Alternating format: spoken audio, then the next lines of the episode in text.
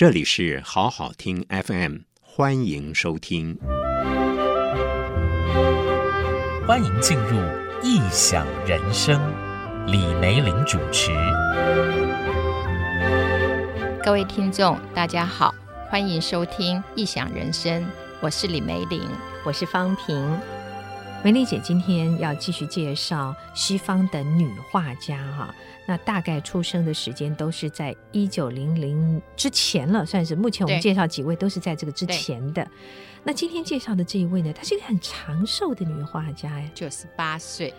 而且到九十六岁，她每天都还可以走，差不多自己走路哦，她还都可以走三百公尺左右。嗯哼。这是一位很特别的女画家，而且说起她的画的话哦，呃，虽然名字也许我们不是那么熟悉，但是有些画或者是她那样的线条那样画面，我们一定都看过。那这位画家叫做欧基福，我们先简单的介绍她的小档案。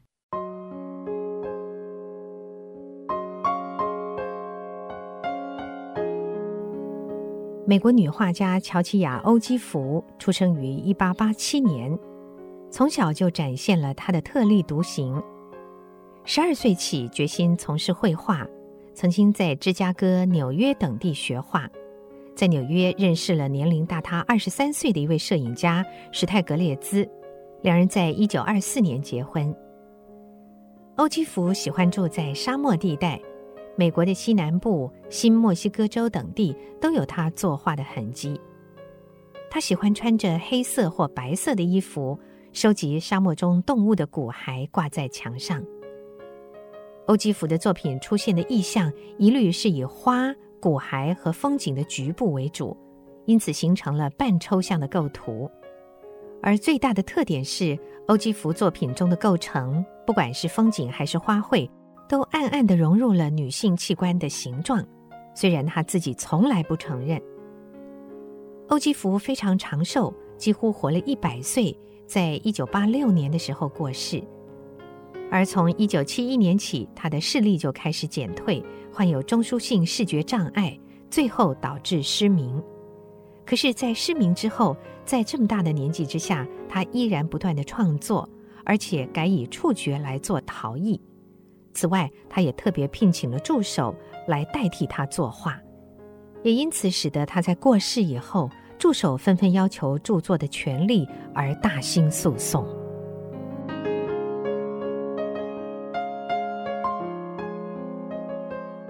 梅玲姐今天选择这位美国的女画家欧姬芙，主要的原因是什么？是因为她是一位很长寿的画家吗？啊、事实上，我想，呃，我们有跟大家分享过德国的寇维兹，然后法国的罗兰桑。然后大家都会马上就会想到你所想的德国的一位女性，嗯、当她面临了一战、二战，也就是我们挑的都是刚刚方平讲的，它都是在一个世纪交替，它的成长期在前一个世纪，而这所谓的前一个世纪，马上就是让它会面临到下一个世纪。下一个世纪，我们知道在二十世纪初连两个世界大战，嗯、那这两个世界大战呢，在整个国际的获利最大的，当然也不是获利最大，而是帮助他的国家整体经济成长最高的。就是美国，嗯，那德国呢？两次世界大战都有份，而且都是攻击别人的国家。所以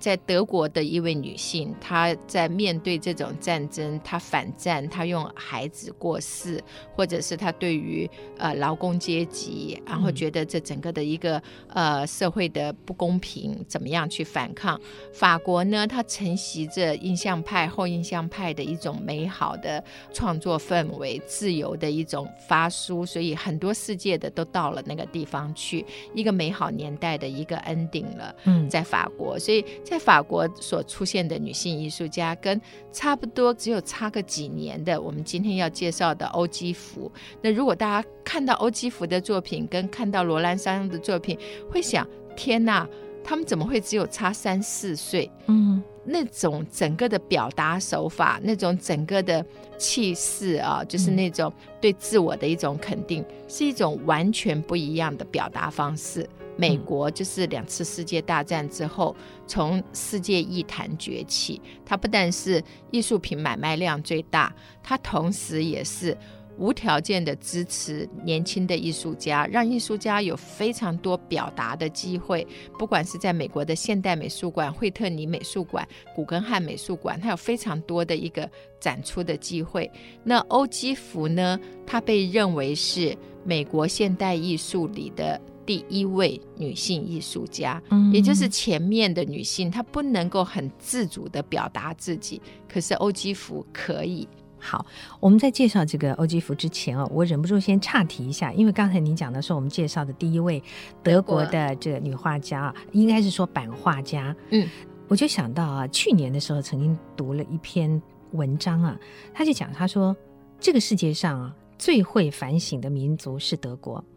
因为在纳粹之后，德国自己的一代一代的年轻人，他们会反问他们的。政府也好，或是之前的先辈也好，为什么要做这样的事情？为什么犯下这么可怕的这个错误？所以你看，包括这个画家本身，透过他的版画来控诉那种生活的痛苦哦，或是恐怖啊，那其实都是一个在质询、质问。那可是说，这个世界上最不会反省的民族。是日本，因为日本的年轻已经一两代了，没有人质问过自己的国家当时为什么要侵略别人，为什么要屠杀这么多人，没有人去问过这个问题，思考的问题，所以他没有反省。这是我突然在想到这个我们介绍德国的这个女画家的时候想到的这样一个曾经看过的一篇报道，我觉得很中肯，嗯，很让人 要去思索的。的确，德国在后来往社会主义的路上，啊、尤其是法治上面，他们的思维能力，呃，是很强。我觉得日本的反省能力还是很高，只是说，在传统思维、权力、道德所形成的这一道防护线啊，各自能跨出去的脚步有多大，力量有多强，能跨得有多远，每一个国家都不太一样。嗯嗯。好，我把话题拉远了。我们现在再回来来介绍欧基福这位画家。他是在一八八七年的时候出生的，对，而且他的父母都是东欧方面的移民。哦，他很小就下定决心要学画，哎，对，在他的成长过程呢，其实欧基福的一生呢，就是非常平顺。所谓非常平顺，就是他有很轰轰烈烈的爱情，但是。他爱的是比他大了二三十岁的，所以他们结婚的时候，呃，就是世界非常有名的那个摄影师，那个斯蒂格雷兹，他已经六十岁了。嗯，所以基本上对欧基福来讲，他的一生几乎都是在绘画。那他小的时候家境还好，十岁左右吧，家里请一个美术老师来教他们画画。嗯，所以他一直到后来九十岁左右吧。他就是跟他最好的这个妹妹，他还坐飞机去看了妹妹，嗯、然后再回来，然后再继续画画。他到八十六岁，呃，眼睛看不到，呃，因为他要怎么画，他整个心都已经了然于心，所以他还找一个年轻的，也不算艺术家，但是对很喜欢画画的来帮他画，就是等于他下达指令，嗯、然后那个画，嗯、对。对，讲到欧基福的时候，我脑子里会冒出一个人呢、啊，那就是三毛。你知道为什么？因为欧基福也曾经有很长一段时间，他住在沙漠里，然后他会去捡那个什么牛的骨头啊，对对对，是他呃作画的一些这个素材。对，然后他也喜欢穿着什么袍子啊，什么就会想到跟三毛的生活很像 啊、呃。对，对欧基福来讲的话，啊、呃，事实上看他的照片啊，嗯。当然，因为他的先生是国际知名的摄影家嘛，呃，一开始就拍他的手，他的手也非常的漂亮，嗯，非常有节奏。如果大家有呃上网或者看他的照片，他很有型。到了后来都是黑白，就这两个颜色。嗯、然后那呃，东欧人本来轮廓就深，然后又呃，再加上长期在新墨西哥州，嗯、他住在那边，他为什么喜欢那边？那黑 呃，对，他是觉得说，就像我们，假如说大家去过类似的沙漠地方啊，嗯、那种沙漠地方，基本上有一种，不管大家去新疆或者是去撒哈拉，不管去哪里，他会有一种广袤无垠的。的感觉，而那种无限的大跟无限的宽广啊，嗯、会让大家在一个无限大的空间里面去寻找各种思维的可能性。因为像欧基福，他曾经去探讨呃颜色，他就曾经讲过说，因为他有一次跟他妹妹到那个森林里面去，他说当叶子沉下来的时候，你走在那个纵谷里面啊，嗯、然后那个树林里。那种黑是你想象不到的黑，好像可以把所有的都包进去，没有任何的光亮。嗯、当走出来看到天上的星星，它的星光虽然很微弱，可是你觉得那是一个无限的亮。嗯、那那种亮呢，对他来讲是创作上面非常非常重要的一个元素。大家会觉得，呃，沙漠你有什么好画的？可是他会在沙漠里面看到生死，因为所有的牦牛啦，或者是野牛啦，或者是这一些枯骨哦，在他的笔底下。因为黄色、白色的这种对照，它没有死亡的阴森，反而让大家看到在时间的长河里面，很多的东西它变成一个过去的一个遗骸，嗯嗯、但是它事实上呢，并不代表任何的悲剧啦，或者是不安啦，它甚至会把花跟骷髅放在一起，嗯、那那种动物的遗骨是一个过去，花是一个当下，那之间就会产生一种很美妙的一种对照，就是当下之间啊，所以他很喜欢的，就是他非常喜欢花。那他的花并不是只是画一画而已。嗯、我们知道，呃，我们在介绍女性艺术家的时候，你如果上网去用 “female” 这个字去找，你常常找不到很多的 “female”，因为在西方。她是一个女性艺术家，那她是 woman artist。嗯，但是你如果用 female 或者是就是那个女性的 artist，嗯嗯、那都是指他们在绘画的作品里面是带有一种女权主义或者女性自主意识的这样子的一个艺术家。嗯、那基本上欧基福呢，你找两个都会找到他。嗯哼哼。好，也就是说，我们从他的话里面其实可以看得出，很清楚的强调女权这件事情，对不对？那可是我们讲到女权的时候，都觉得它是应该比较硬的东西，可事实上不是。他的话里面，我们就这么说吧，其实看见了很多女性的特征。对，嗯，因为基本上欧基福的作品啊，在他自己的这个。成长过程，我们前面有提到，他小的时候家里就有请家教老师来教他们画画，教他们怎么观察大自然。嗯、高中的时候呢，他那个时候曾经写他的呃日记本呢、啊，他就说他不喜欢那个。新的那个美术老师，因为那个美术老师教他们看所有东西都要看得很仔细。他觉得画画嘛，不就是把颜色啦、把色彩摆进去？可是他后来呢，就是当他开始画花的时候，嗯，他可以把花当成一个世界，可以无限的放大，好清楚仔细的，对，很难想象他能够画到那么细，观察。对，而且他在那个亮块之间、色彩之间的，嗯、他自己本身哦，他事实上他非常崇拜的是康丁斯基，嗯、在他的大学啊，还有这些，他都很努力的读康丁斯基。那康丁斯基是在讲绘画是有音乐性的，那种音乐性呢，色彩呢就像键盘啊，你怎么样用手把它协调出来，那就像音符怎么样连串起来，类似这种节奏，所以。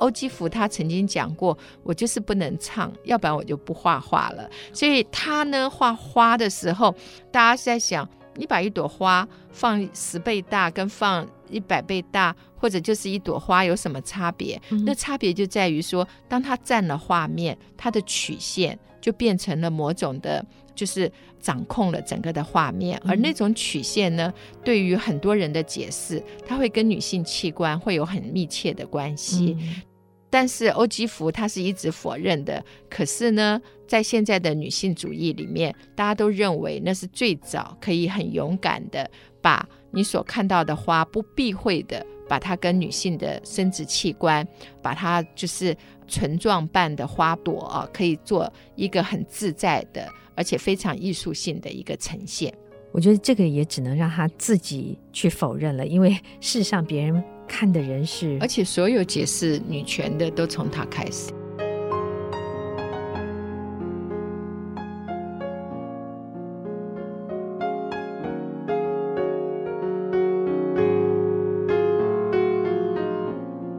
除了花这样的作品之外，还有他早期，你说他在沙漠里，我我真的觉得看他的早期那个沙漠画的时候，会看到时间这个东西。对，在画面上，刚刚您讲，我才突然觉得，哦，原来看到的是时间，时间还有节奏。他其实很喜欢蓝色，他觉得蓝色是一个，就是我们讲的广袤性很强，嗯、它里面有很温和的节奏。但是当蓝色整个铺陈出来的时候，他又觉得那个源源不断的。啊，节奏感。又会出来，所以事实上，欧基福尤其被很多不断的讲女性主义，都会提到他。可是事实上，啊、嗯呃，就是我们讲的，在美国，就是纽约现代美术馆帮他做第一次最尊敬他的那种展览的时候，是把他当成美国现代主义的第一个艺术家。嗯，也就是美国的早期的画家，他们都要巴黎去学画，可是欧基福他没有，他就是美国本土的，而且他画呢。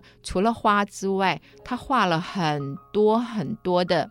云呐、啊，还有就是沙漠地区啦。尤其很特殊的是，他画纽约，因为纽约一直盖摩天大楼。嗯，那当他到纽约的时候，因为美国很大嘛，他是到纽约的哥伦比亚大学念书嘛，然后对他来讲，就有一点像我们并不是说刘姥姥进大观园，而是他是。到了纽约，看到那么多摩天大楼之后，摩天大楼的灯光，摩天大楼跟我们一般的透视已经完全不一样了。你要在怎么样画面上，那照以前的透视，你要抓到一个透视点，你要把这些都放上去的话，感觉不出它在这个水泥丛林里的人的快速、人的孤寂、人的这种跟灯光之间的关系。所以他画了一系列的纽约。然后纽约画什么都是画摩天楼，因为他就是去住，他那时候就很喜欢去到那个饭店住到最高楼，从最高楼往下看，那已经是一种改变透视，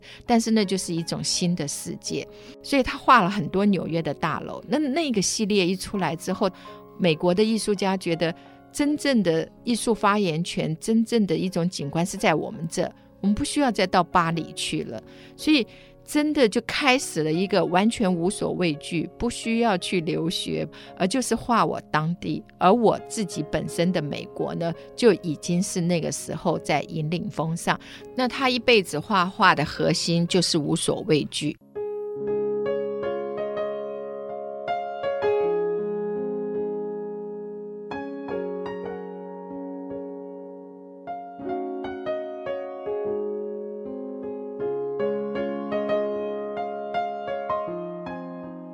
那么今天呢，梅玲姐为我们介绍的是美国非常重要，也算是被美国的艺坛所承认的一位女画家啊。那她之所以被大家认可承认，很重要的一个原因是刚刚您说的，她做的画所呈现出来的就是无所畏惧，她让大家也看到无所畏惧这件事。嗯、那。这样的画家，他面对感情的时候也是无所畏惧嘛？因为他的画风的确是，现在回头想，他画那些花，他不承认有什么意涵，但是大家看跟女性的器官是有连接。其实那个敢这样子画也是无所畏惧，哎，对，其实。我们讲无所畏惧这四个字，好像非常的容易啊，只是一种勇气。可是这种勇气，它所呈现出来的结果，也要在一个社会是可以包容的。嗯，而在这个可以包容的状况，甚至承认，或者是把它当成一个自己国家的一个时代特色，那就是需要。整个的社会的共识才能够大环境，大环境是能够接纳他的。对，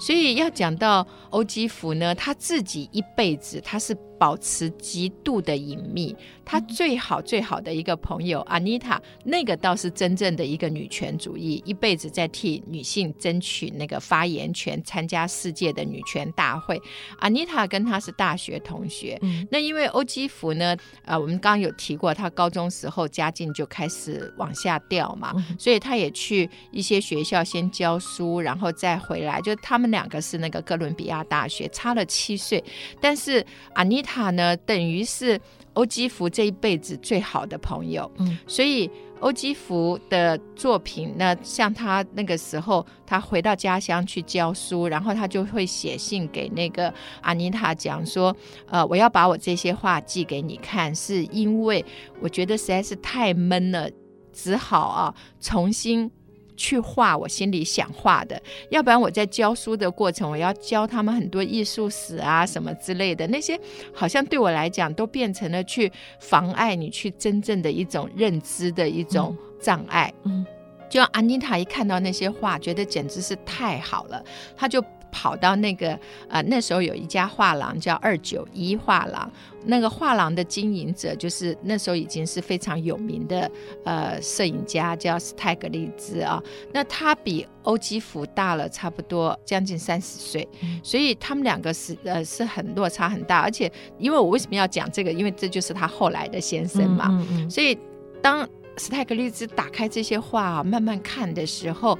然后阿妮塔就写信给那个。欧基福讲说：“我真是太惊讶了，因为他看完这些话，他竟然讲出来的是 ‘a woman on paper’，、嗯、就是这个画上呈现的就是一个女画家，嗯，就是他把女啊，就是这 woman 就对，嗯、所以他说他这一个人真的是太厉害，嗯、所以那那个欧基福也非常的感动，嗯、所以他后来他到了那个纽约啊，就去看这一家画廊，所以两个相差了。”二十三岁，嗯，然后当他看到斯泰格利兹的时候，其实有电影演他们这一段，嗯、就是他一直就是很从容自在，但斯泰格利兹对他的一举一动就是非常的着迷，就说那我帮你拍照，所以就拍了很多他的手的那个照片。嗯、事实上，台湾也有摄影家也有做过手的展览，就是譬如说。京剧里的青衣啦、嗯、花旦啦、嗯、劳工的手啦，嗯、那个手的姿势，所以在后来斯泰格利兹做的一个展览里面，差不多有三分之一都是欧基福的手。手对。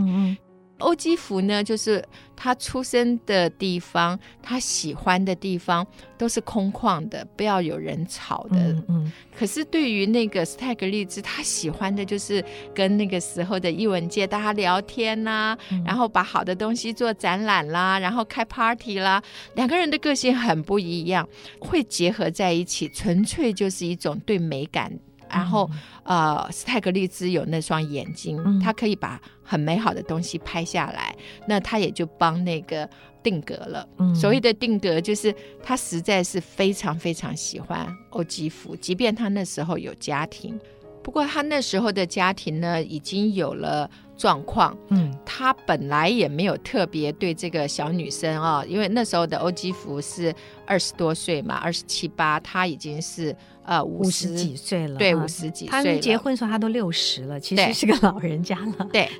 所以基本上他们就是纯粹对于艺术。那这中间也包括到欧基福把作品给他，他就帮欧基福做了展览。那欧基福就很生气，觉得我又没有要你帮我做展览。所以他们之间所有的，包括到结婚后，欧基福就到一个湖边。啊，就是乔治湖在那里画画，嗯、所以他们之间所有的互动其实并不是男女情爱。嗯、欧基福一辈子都是把自己就是很自在的放在大自然当中，然后去画大自然之间，他可以把一朵花放大成无限意义的一朵花。他坐飞机发现那个云一朵一朵的，嗯、他那个时候要怎么办呢？要画那么广袤无限的云的时候，那时候在那个新墨西哥州啊，就有。人要帮他架着那个呃帆布啊然后用那个滚轮的方式将近十公尺的这样子的画他要去画他什么都他都想要去做一个尝试。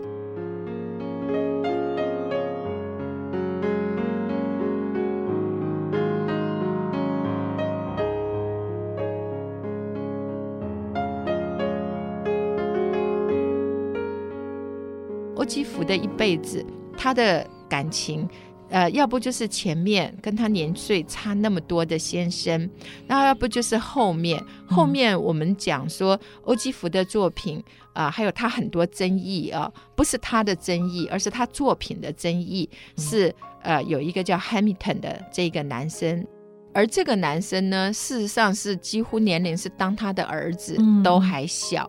他只是去欧基福家中去应征工作。然后第一次没有应征上，第二次没有应征上，人家就跟他讲，欧基福不会，现在不缺人了。但是他自己是那个做陶艺的，嗯，可是他嘴很甜。那他第三次就直接站在门口找欧基福，欧基福出来问他要做什么，他说他可以来做事。欧基福还以为，因为新墨西哥州很多西班牙裔的，以为他是西班牙裔的那个小孩，还说哎呀，你的皮肤很好。就以为他只是中学毕业，嗯，可是他事实上已经是研究所毕业了。他只是在那个地方做创作，他需要一份工作。然后欧基福那个时候八十多岁，视力已经退化。那视力退化，他是中枢视觉，所以眼睛慢慢就会完全失明。嗯，他。自己做陶的时候，哎，欧基福觉得用手重新去接触那个泥土，嗯、是一种非常美妙的感觉。如果大家有做过陶哦，嗯、你真的会觉得在转盘上面，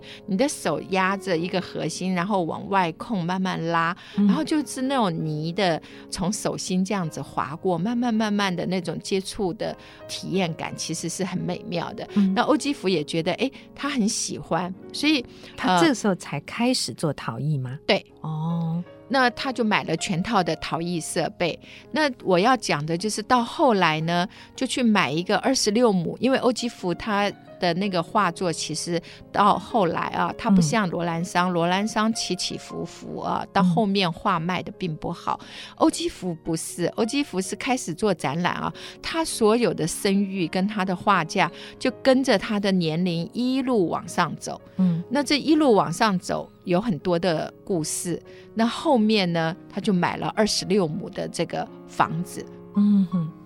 买了二十六亩的庄园，然后最后竟然是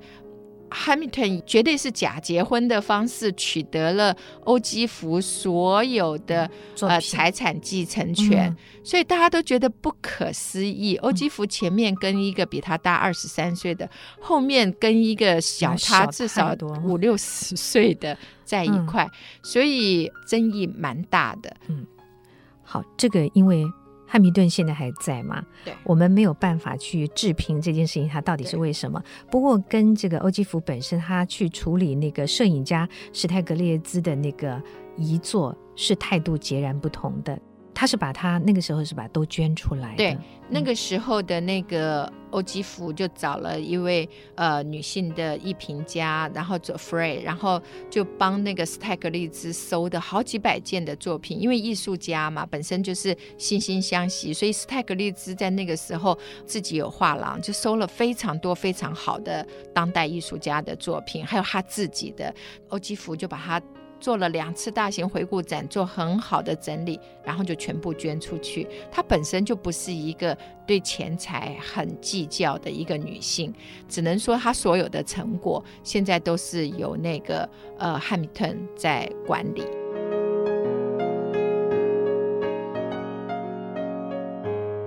那梅玲姐刚才啊、哦，你看我们谈到了说，欧基福她是第一位美国重要的女画家，对。然后她的作品呢，著名的很重要的元素是花卉。那很多人说她跟女性跟女性的性征是有关系的，但她不承认。然后她的个性呢，又是喜欢在那种墨西哥沙漠里面这种。空旷的感觉，对。可是呢，后来他又来到了美国的都会里面，看到了高楼大厦，于是他开启了很多人的一种眼界，就是从上看下面，无所畏惧这样的眼界。然后呢，他也曾经嫁给这个比他大了很多岁的一个摄影家，但是最后他又跟一个小他四五十岁，可能还不止的这样的男性在一起。最后，这个汉密顿拿了他，拥有他所有的画作。就这个人。那个复杂度啊，我们作为一般一个美术欣赏，或者说对一个画家的想认识的话，我们到底要用什么眼光来看他？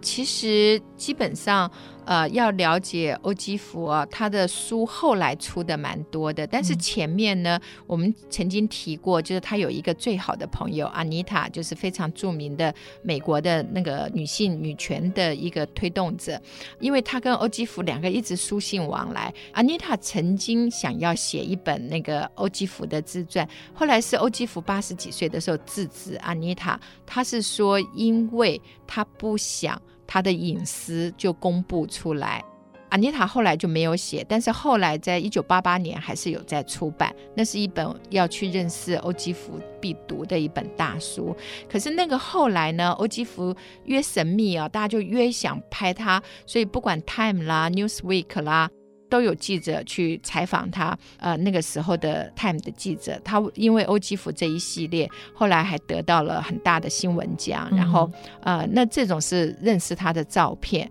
那最有趣的，吸引人呢。其实他很帅气、利落，对对对对对，那个所有的。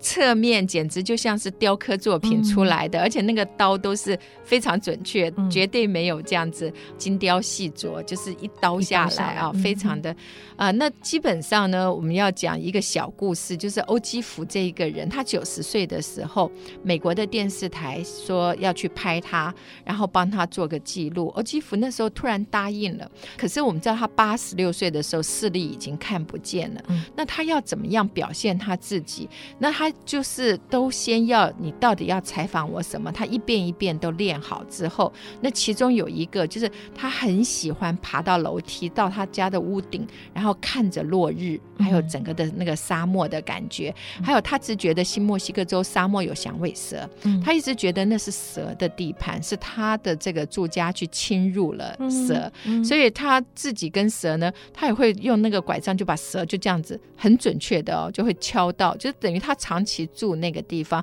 他跟大自然有他自己相处的这个方式。嗯，可是他眼睛已经看不太清楚，几乎看不到。他要怎么样爬楼梯，然后上去？那他基本上他就是先都算好，我什么时候我怎么走，我怎么样这样子上。